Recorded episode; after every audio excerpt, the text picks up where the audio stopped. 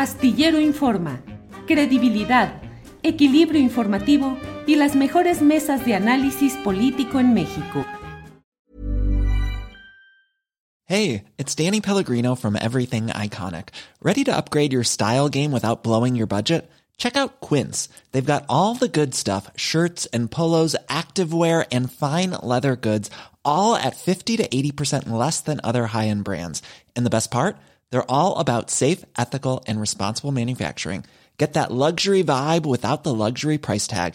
Hit up quince.com slash upgrade for free shipping and 365 day returns on your next order. That's quince.com slash upgrade.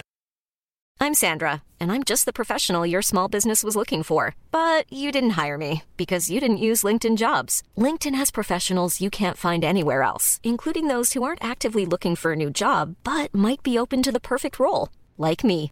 In a given month, over 70% of LinkedIn users don't visit other leading job sites. So if you're not looking on LinkedIn, you'll miss out on great candidates like Sandra. Start hiring professionals like a professional. Post your free job on linkedin.com/people today. Eh, fíjate, mm, tengo por aquí porque estoy pensando invitarlo a platicar un día de estos aquí en el programa, Federico Bonazo. Federico Bonazo, que incluso el propio presidente ha leído por ahí alguno de sus tweets, músico, escritor, libertad e igualdad, justicia y memoria. Eso es lo que, lo que dice, y puso un tuit que dice, ¿de qué sirve despreciar la historia y anunciar la, comillas, derrota definitiva de la oposición, comillas? La derecha sabe volver, no se la derrota con declaraciones, se la combate demostrando que se es mejor que ella. Y para ser mejor hay que tener afilado el sentido de la autocrítica. Fernando Rivera Calderón, ¿qué opinas de este platillo que creo que necesita salsita de crítica y mucha salsita de autocrítica del paso de la Guardia Nacional a la Sedena, que para muchos, entre ellos quien habla, pues es simplemente un grado más de la entrega del poder civil al poder militar. ¿Qué opinas, Fernando? Bueno, eh, de, de, entrada eh, me parece interesante que, que menciones a, a, Federico Bonazo, que bueno, es, es hijo de, del periodista Miguel Bonazo, que sabe, eh, ha vivido eh, regímenes bastante, eh, bueno, vinieron de la dictadura argentina, pero que además aquí ha sido un músico importante con un grupo que se llama El Juguete Rabioso, que durante muchos años pues eh, tocaron y llegué a compartir escenario varias veces con ellos, así que aprovecho para mandarle un saludo. Sí creo que, este tema exige eh, un ejercicio crítico, pero un ejercicio crítico no solo desde donde tú lo estás planteando, Julio, que sin duda pues pareciera un retroceso. Yo no, no creo en esto que que dice sobre una entrega de, del, del, Estado a las Fuerzas Armadas que se ha venido manejando los últimos tres, casi cuatro años de, de gobierno.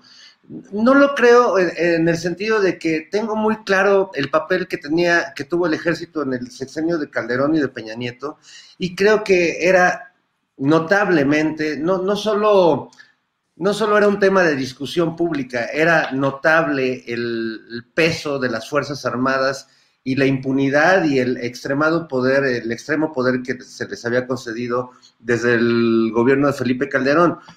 Yo la verdad sí creo que los primeros años de la, del gobierno de López Obrador, y sé que esto que digo quizás a algunos les pueda sacar este, ronchas o darles viruela sísmica, pero la verdad es que creo que nunca eh, en la historia reciente de México las Fuerzas Armadas habían sido utilizadas eh, en beneficio de la población de la manera en la que se han utilizado estos seis años. Muchos eh, se han quejado y protestan de que el ejército construye trenes y vías o de que el ejército está construyendo, eh, construyó un aeropuerto, o de que el ejército está participando en actividades que en teoría no le corresponden. Para, para la mayoría de estas personas, pues el ejército debería permanecer acuartelado mientras el, el, Estado y la sociedad, los impuestos, los mantienen ahí preparándose para la guerra que viene, ¿no? Eh, o para una especie de guerra civil como la que vivimos durante los dos sexenios anteriores me parece que nunca el ejército había estado mejor utilizado para una sociedad como la mexicana, como ha sido en este sexenio.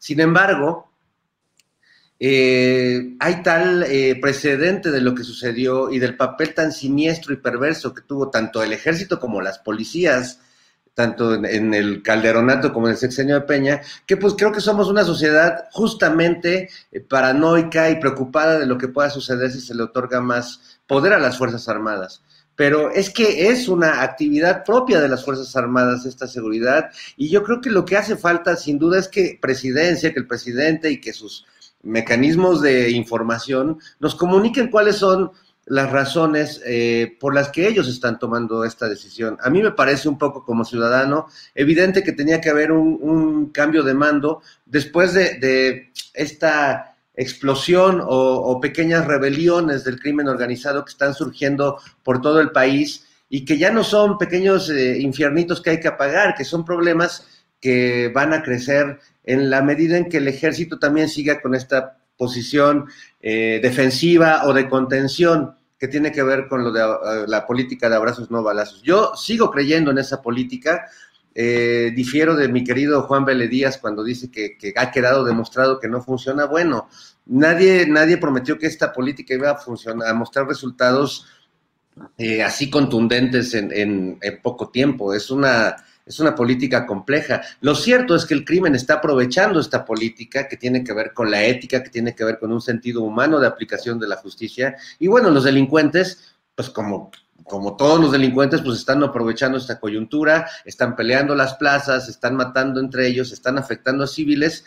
Y a mí, la verdad, eh, no, no me preocupa en este momento que, el que la Sedena tome el control, porque, porque creo que el, momento lo está, lo está pidiendo. Me preocupa, como le preguntaron hoy al presidente, eh, si llega un Felipe Calderón en un futuro muy lejano, disfrazado de cordero de la izquierda obradorista, a darle un uso al ejército que no es el de construir vías de comunicación, ni trenes, ni aeropuertos, ni apoyar a la población en, las catástrofes, sino reprimir eh, manifestaciones y movimientos sociales. When you make decisions for your company, you look for the no-brainers. And if you have a lot of mailing to do, stamps.com is the ultimate no-brainer. It streamlines your processes to make your business more efficient, which makes you less busy. Mail checks, invoices, legal documents, and everything you need to keep your business running with Stamps.com. Seamlessly connect with every major marketplace and shopping cart. Schedule package pickups and see your cheapest and fastest shipping options from different carriers. With rates up to 89% off USPS and UPS rates. And with the Stamps.com mobile app you can take care of mailing and shipping wherever you are. Make the same no-brainer decision as over 1 million other businesses with stamps.com. Sign up with code program for a 4-week trial plus free postage and a free digital scale. No long-term commitments or contracts. That's stamps.com. Code program.